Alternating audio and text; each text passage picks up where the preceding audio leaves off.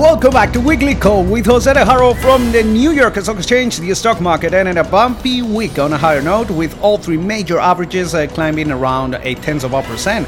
The S&P 500 rallied in the late afternoon, but selling during the final minutes of the session drove the index just below its 50-day moving average. Uh, which acted as a resistance throughout the month. Uh, the S&P 500 gained two tenths of a percent for the week, but shed around uh, one tenth of a percent for the month.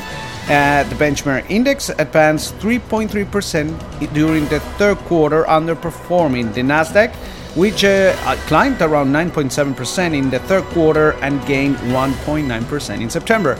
Deutsche Bank dominated uh, headlines for the second day in a row, but Friday's focus was on a rebound in the stock uh, after reassurances from the bank's chief executive officer, John Cryan. Mr. Cryan sent a letter to employees in which uh, he described the bank's uh, capital position as solid, noting uh, that liquid reserves are well above uh, pre crisis levels from 2007.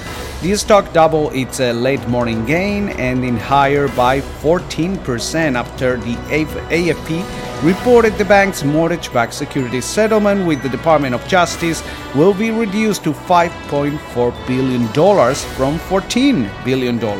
Uh, the report was not confirmed by Deutsche Bank, and it's uh, worth noting that markets in Germany will be closed on Monday in observance of uh, Unification uh, Day.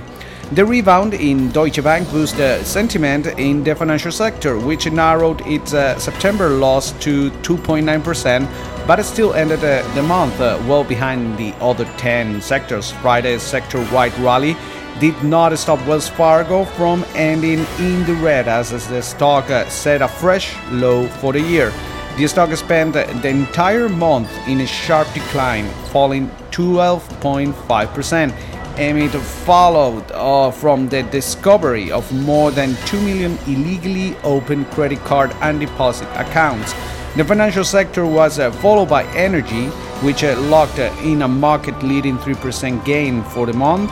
Uh, the, the growth sensitive sector outpaced crude oil, which climbed uh, around 8 tenths of a percent. The energy component gained around 7.6% in September, but slipped 5 tenths of a percent for the quarter.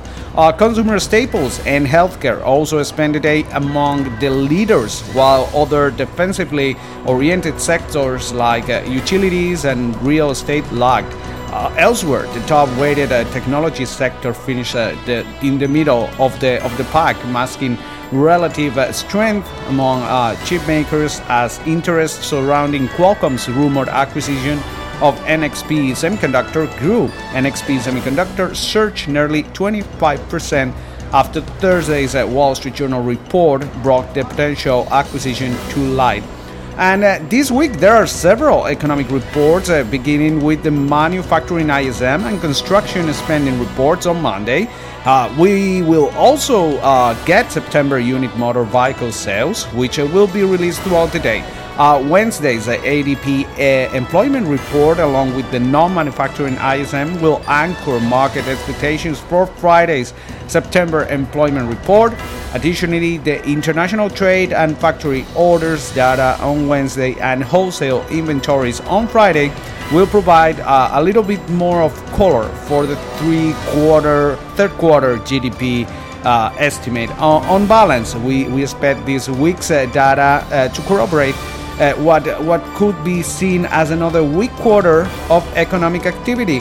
As for now, economists from uh, Deutsche Bank estimate a full year real GDP growth of just 1.3% for the US. And of course, we will have to, to wait and see, but, but in the meantime, we will try to keep you posted on all this data, market reactions, and everything in between here at Weekly Call with Jose De Haro. Thanks uh, for listening to us and have an amazing week.